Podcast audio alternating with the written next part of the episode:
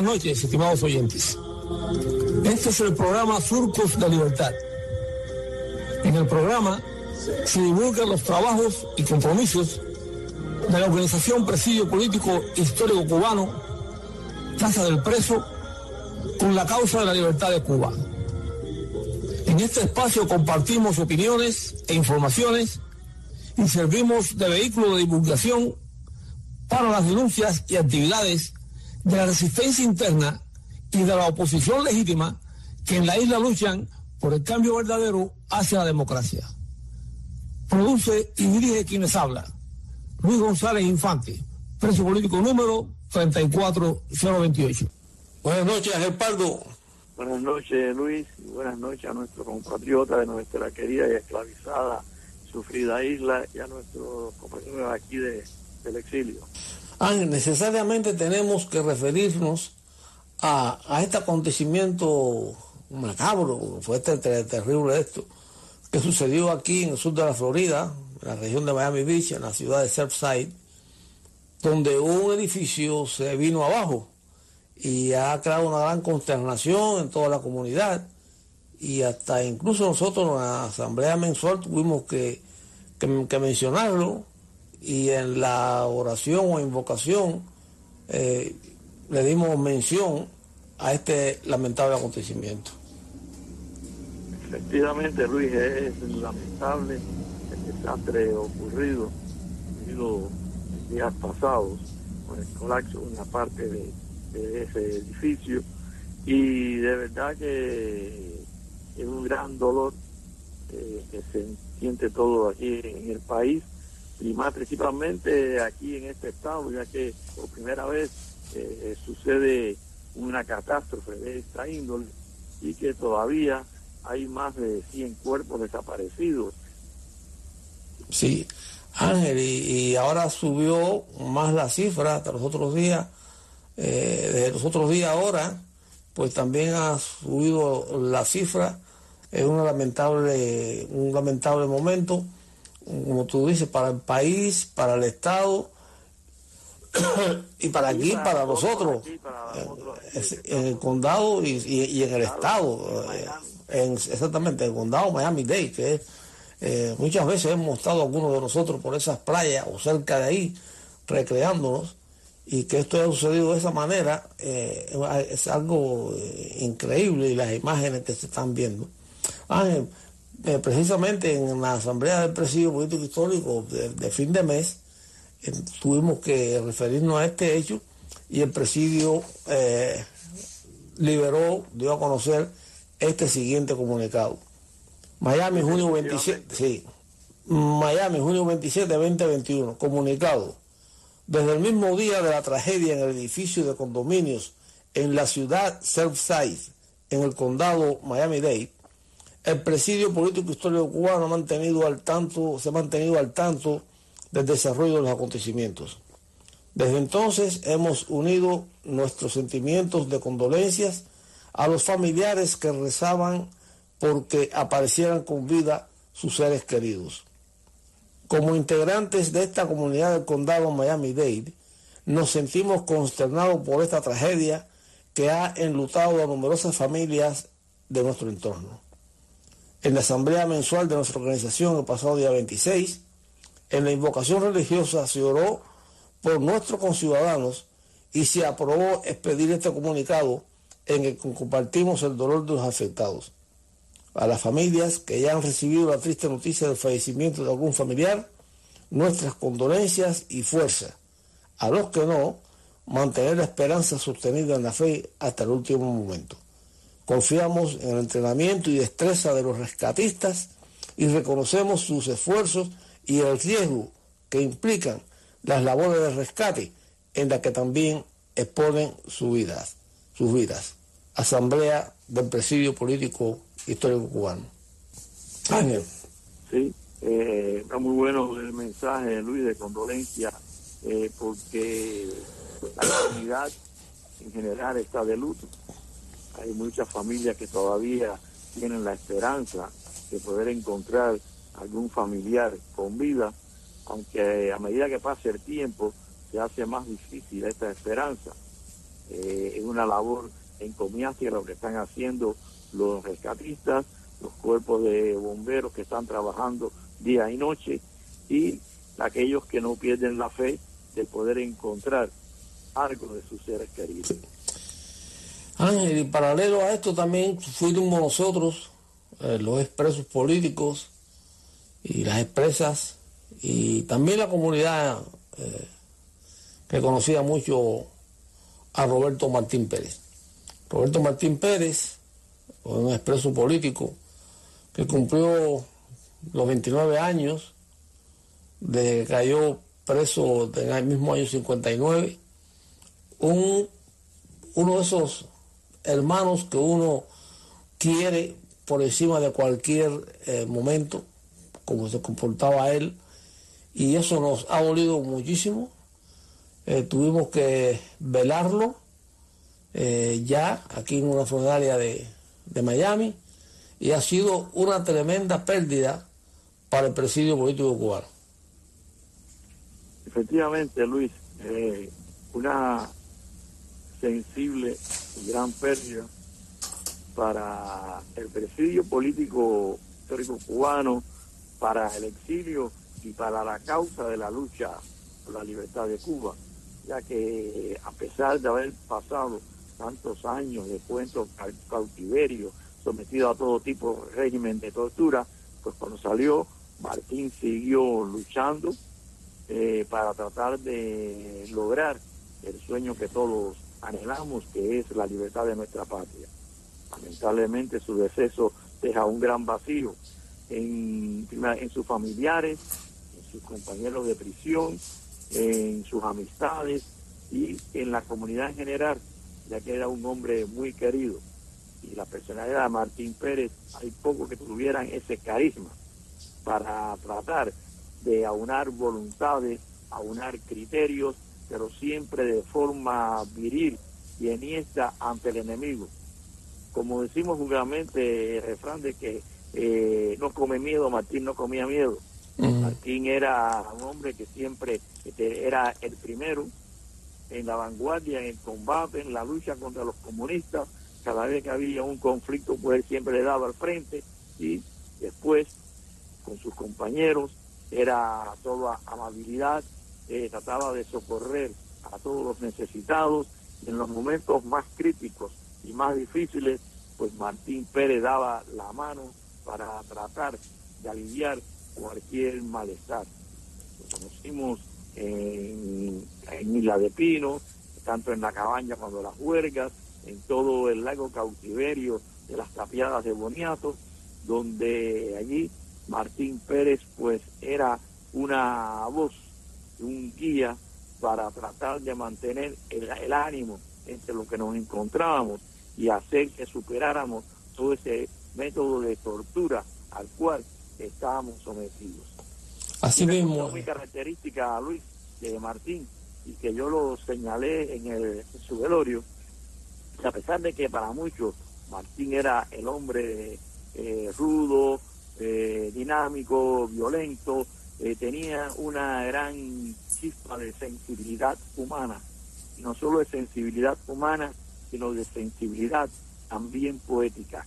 Y eso lo resumen estos cuatro, cuatro estrofas de una de sus poesías. Somos los hijos del tiempo que escapa la vida y se prolonga con huellas de siglos de agonía. Somos futuros del pasado. Y así él veía siempre la luz en el futuro de la libertad de Cuba. Ángel, eh, todavía eh, estaba Martín preso y ya yo estaba aquí en el exilio, muchos de nosotros hemos venido en el exilio. Él, como tú, fueron los que se quedaron de los que dejaron, los que se quedaron, los que dejaron ahí a los que tenía eh, Castro como, como rehenes. Y fue en el año 85 y llegó en ese momento el libro ese con la sangre de otras venas, un libro de poesía. Y en ese, momento ¿cómo? Estando en prisión. Sí, sí, sí, sí, sí, no, sí, él todavía estaba en prisión. Entonces yo escribí una sembranza mm, de, Roberto Martín Pérez Rodríguez, eh, mientras él todavía estaba haciéndole frente a las embestidas de la, de la tiranía castrista todavía allá en las celdas. Eh, voy a, voy a poner aquí a, a conocimiento mm, de nuestros oyentes lo que escribí en aquella época, en aquel momento, donde él todavía estaba en prisión. Escuchemos. Uno de los prisioneros políticos de más fuerte perfil carismático y que ha sabido ganarse el reconocimiento de todos sus compañeros lo es Roberto Martín Pérez Rodríguez. Sociológicamente se admite que el pueblo es el sujeto de la historia y que sus líderes surgen de su seno. Pero hay otra realidad, y es la de que ciertos hombres nacen con cualidades naturales de liderazgo. Y si es cierto que estos reaccionan a las exigencias de su medio, también es cierto que desde el primer momento le imprimen al mismo su sello personal. Al respecto resumimos que las actitudes son las manifestaciones del carácter. Definen al hombre, que a su vez se proyecta sobre la sociosfera o el grupo. Nuestra conclusión sería que el verdadero líder es aquel que, sin proponérselo, tiene que liderar. El peleador. Desde que el villareño Roberto Martín Pérez llegó a las prisiones comunistas en el mismo año 1959, después de la abortada conspiración que se tramó en República Dominicana y, aterrizó en Trinidad, se convirtió en un símbolo de resistencia frente al enemigo y de conciliación entre los criterios políticos de la composición del presidio. Roberto no se ha destacado por su linaje. Los elementos que han moldeado su personalidad han sido su visión de conjunto, su juicio certero frente a situaciones altamente explosivas y su arrojo cuando ha tenido que arremeter contra sus opresores. Macho, como lo decimos, goza de un gran prestigio entre los de su causa política que lo llevó a prisión. Pero este prestigio ha rebasado los marcos de su cuerpo, de su grupo o tendencia. El hombre se ha ido por encima de las limitaciones. Habiendo abandonado Cuba después del derrocamiento del gobierno anterior a 1959 y residiendo en Estados Unidos, no vaciló en retornar a su patria y fue hecho prisionero.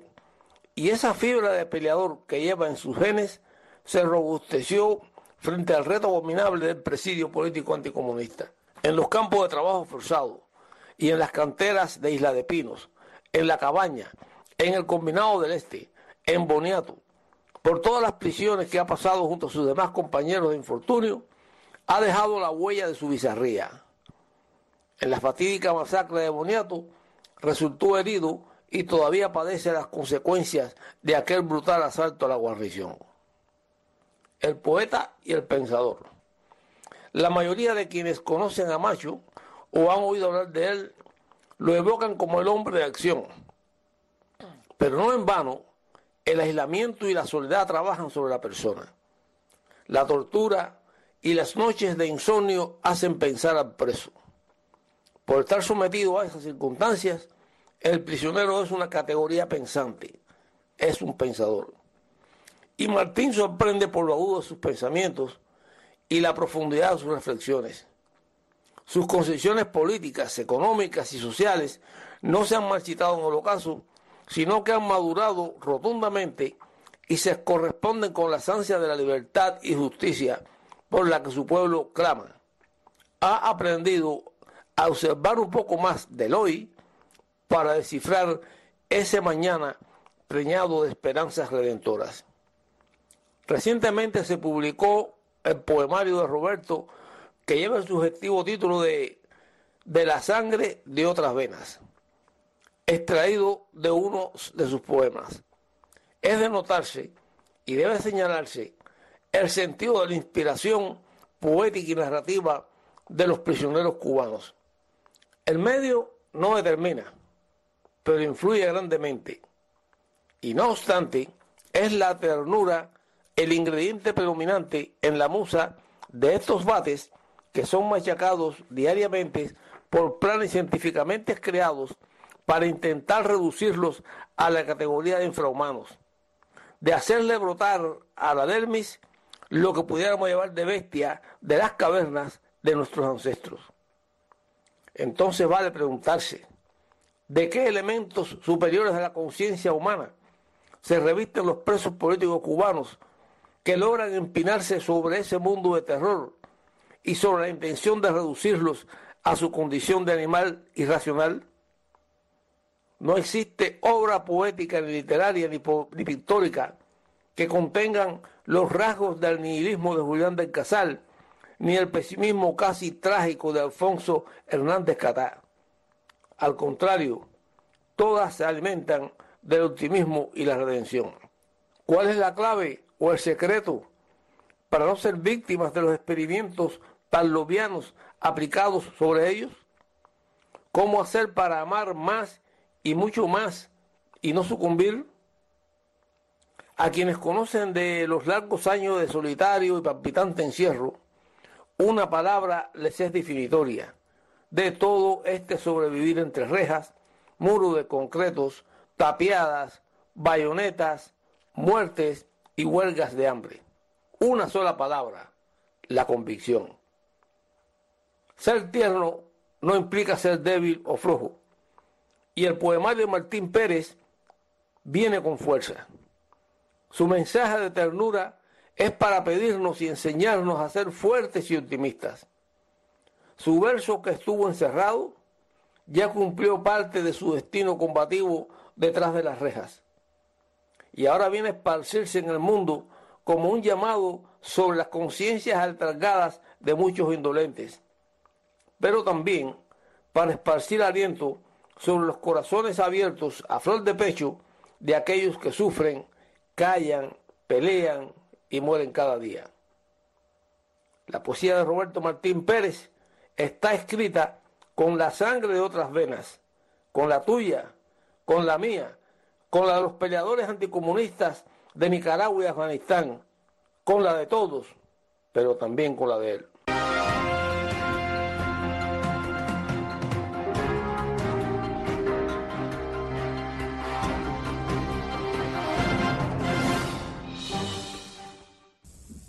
Mira Luis, tú sabes que durante todo este tiempo ha habido muchas denuncias de forma directa y, e indirecta, pero más bien por parte de del gobierno de los Estados Unidos, de las torturas electrónicas que han estado padeciendo los funcionarios de la embajada de Estados Unidos en Cuba, eh, también la embajada de Canadá, e inclusive aquí dentro del propio país, entre oficiales de ciertos departamentos importantes de seguridad de esta nación. Pero es que este método de tortura electrónica, por así llamarla, ya los comunistas la han venido practicando desde hace tiempo, claro, ahora más sofisticadas con los nuevos equipos que han surgido y nosotros no tuvimos exentos de ese tipo de tortura en la prisión. Y basta para ello, vamos a narrar parte del testimonio que fue presentado en Ginebra eh, por los presos cuando salieron y que fue recogido en el libro 50 Testimonio Urgente de su periodista fallecido, José Carreño. Y ese testimonio es de Clemente Rodríguez. Oye, eh, Ángel, Ángel, sí. ahora que nosotros eh, estamos oyendo acerca de este tipo de tortura psicológica, electrónica, física de otra naturaleza, ahora uno se da cuenta cómo estábamos nosotros sometidos a torturas de esta naturaleza y nosotros no nos dábamos cuenta. Eh, no sé, lo, asumimos como que era una cuestión propia del, sistema, pero eran, un poco burdas en aquellos momentos. Pero esto ha cogido un sentido eh, muy definido de una, de una tortura bien científica y bien calculada. Efectivamente, Luis, y no solo eh, sobre un preso particular, eh, era sobre, eh, en, la, en la prisión, sobre todos nosotros. Sí, sí, sobre el grupo grande. Inclusive, inclusive durante la huelga de hambre de 36 días en la cabaña, ponían los autoparlantes a toda voz, dando con, consignas eh, derrotistas contra nosotros y poniendo música estridente y ruido sofisticado. Y nosotros no percibíamos el alcance de ese tipo de tortura. Igual pasó en la prisión de, Novia, de Boniato, en esta que relata eh, Isla, donde también fuimos testigos y subimos también de la misma. Dice yo, Clemente Rodríguez Isla, preso en Cuba durante 20 años y 6 meses, condenado en la causa 53 de 64 por el Tribunal Revolucionario número de la Cabaña a 20 años de prisión. No fui dejado en libertad sino hasta seis meses después, el 29 de junio de 1984, fecha en que llegué a Estados Unidos en uno de los dos aviones que traían de regreso a este país al reverendo Jesse Jackson, su comitiva y a otros presos también. Todo este grupo de presos habíamos extinguido nuestras condenas y no habíamos sido puestos en libertad. O sea que el régimen nos mantenía de rehenes. En este testimonio quiero narrar solamente un hecho ocurrido en el año 83 contra la carrera de los presos políticos que estábamos en la prisión de Boniato en la provincia de Oriente. Ese fue, Luis, un pabellón especial que ellos crearon todo cerrado, el cual le pusimos Boniatico. Ah, en la ocasión a la cual me refiero, se exteriorizó una protesta colectiva por la golpeadura de la que la guarnición comunista le propinó a un compañero recluso. Como represalia a la protesta nuestra, los carceleros colocaron dentro de nuestras galeras unos aparatos cuadrados con bocinas que emitían sonidos agudos perennes, semejantes a los producidos por la estática. Los sonidos tenían variantes en intensidad y frecuencia, siempre ensordecedores. Ocurría que el sonido se concentraba más debido a la forma de las galeras. Estas estaban cerradas al fondo por una pared y tienen 40 cerdas, 20 a con planchas de hierro en las puertas aquel ruido infernal fue puesto contra nosotros por tres noches consecutivas, en las cuales se nos hacía la vida imposible. Nos tapábamos los oídos con las manos y con los dedos, las orejas con las manos, las manos se cansaban, entraba el sonido con más intensidad. Tratábamos de acostumbrarnos al sonido, imposible. Sus agudas variantes no lo permitían. Y así llegaba el día. Como consecuencia de aquella tortura, quedé afectado en el sentido de la audición. Aún escucho reminiscencias de aquel infernal sonido. Este procedimiento de sonidos intensivos para sofocar cualquier manifestación de presos ha sido usado frecuentemente por los carceleros comunistas en Cuba para que tú veas eh, y nuestro radio escucha cómo este tipo de tortura eh, electrónica ha venido eh, puesto en práctica por los comunistas durante ya muchos años. Y ahora ya, claro, no lo aplican con los presos, sino que lo están aplicando ahora contra la ciudadanía y más grave aún contra ciudadanos extranjeros y dentro de países extranjeros. Ángel, hay que, hay que señalar que este testimonio que ha hecho Clemente Isla, que ya murió nuestro compañero Clemente Isla, es un testimonio hecho del año 85. Es decir, que él no, él no había oído nada de lo que está pasando esto aquí, porque cualquiera pudiera pensar que, bueno, esto es un reflejo de lo que se está escuchando ahora. Es decir, de lo que nosotros sabemos ahora, de las denuncias que hay con relación a estos ataques electrónicos. No, no, esto era algo, ya, y ya tuviste como él eh, detalla eso ahí, le pone las bocinas dentro mm, de la celda o dentro de los pasillos de las galeras. Eso era antes así, pues como digo yo, burdamente. Ahora son emisiones ultrasónicas que atraviesan paredes, cualquier cosa haya por el medio y llega directamente a los oídos de las personas que son blancos y objeto de ataques de esto, esta gente del sistema comunista que es todo barbárico. Y así, estimados oyentes, hemos llegado al final del programa de esta noche.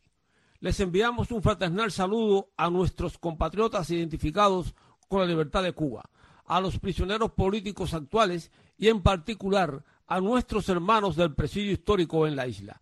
Los invitamos a que nos reencontremos la próxima semana por estas ondas radiales. Pueden comunicarse con nosotros por nuestro teléfono 305-858-3789 o por nuestro correo electrónico ppchistórico.com. También pueden visitar nuestra página en Facebook, Presidio Político Histórico Cubano, Casa del Preso. Gracias por la sintonía y hasta entonces.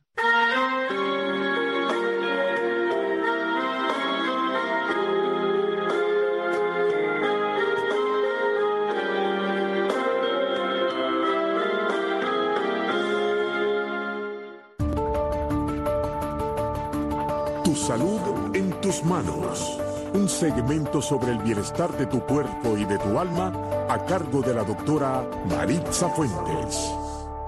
¿Qué tal amigos? Soy su doctora Maritza Fuentes. Gracias por acompañarnos. Bienvenido a Tu Salud en tus manos. Siempre le comento que la parte importante que quisiera que analicemos y aprendamos a tenerlo en cuenta. Muchas personas no lo ven de esa manera, sin embargo está comprobado ya a través de la evidencia y la ciencia que es así, que la salud comienza desde los pensamientos, nuestras palabras y la actitud ante la vida de todos los días. Tenemos que tener presente que nuestros órganos están formados por células. Las células siempre están en función y en alerta de todos nuestros movimientos, nuestros pensamientos, nuestras palabras, nuestras decisiones. Y esas células de nuestros órganos y sistemas son las que van a recoger precisamente nuestras emociones y a partir de ahí es que ellas van a estar mejor o peor en cuanto a la salud de ellas se refiere. Yo creo que no es secreto para nadie que hemos escuchado, sobre todo ustedes en la audiencia, nosotros porque lo estudiamos de nuestro lado, que hay una persona que ha sufrido un impacto, una emoción impactante de una pérdida importante en su vida, como por ejemplo lo que es algo que yo digo que es contra natura, la pérdida de un hijo la madre o el padre que pierden a un hijo, que eso es algo que nunca se puede pensar, ni siquiera concebir, ni entender por qué sucede. Y digo que es contra natura, porque los hijos nos preparamos de alguna manera, aunque no queremos que suceda, para la pérdida de nuestros padres, por lógica, podríamos decir, de la vida cronológica que vivimos, ¿no? Sin embargo, ningún padre ni madre se puede preparar para la pérdida de un hijo. Hemos visto casos en los cuales cuando hay un impacto tan grande en esta familia, en este matrimonio, que pierden a un hijo, en uno de los dos y se puede desarrollar al cabo de los 5 o 10 años un tipo de cáncer. Y por lo general, este cáncer es un cáncer que llamamos nosotros los médicos un cáncer visceral, un cáncer de, por ejemplo, de páncreas, un cáncer de estómago, un cáncer de colon, que son vísceras retienen mucho las emociones. Entonces, le quiero poner este ejemplo porque realmente tenemos que entender eh, que a partir de nuestros pensamientos, nuestras emociones, lo que nosotros hablamos, y sentimos y nuestra actitud ante la vida, de eso depende muchísimo la salud de nuestros órganos y sistemas y también depende la prevención de muchas enfermedades. Con lo cual, es importante que le prestemos atención a nuestros pensamientos, a la calidad de ellos a no permitirnos pensamientos negativos, a tratar de evadir los momentos negativos y tratar de encontrar la expansión y la posibilidad de traer a nuestra vida pensamientos positivos, porque esa es una manera de prevenir enfermedades crónicas como el cáncer. En el caso de una pérdida, bueno, no hay consuelo para eso y tenemos que aprender a tratar de vivir con ello. Tu salud en tus manos.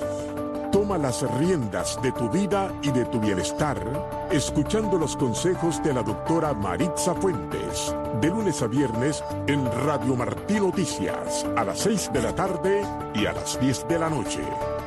Radio Martí, siempre contigo.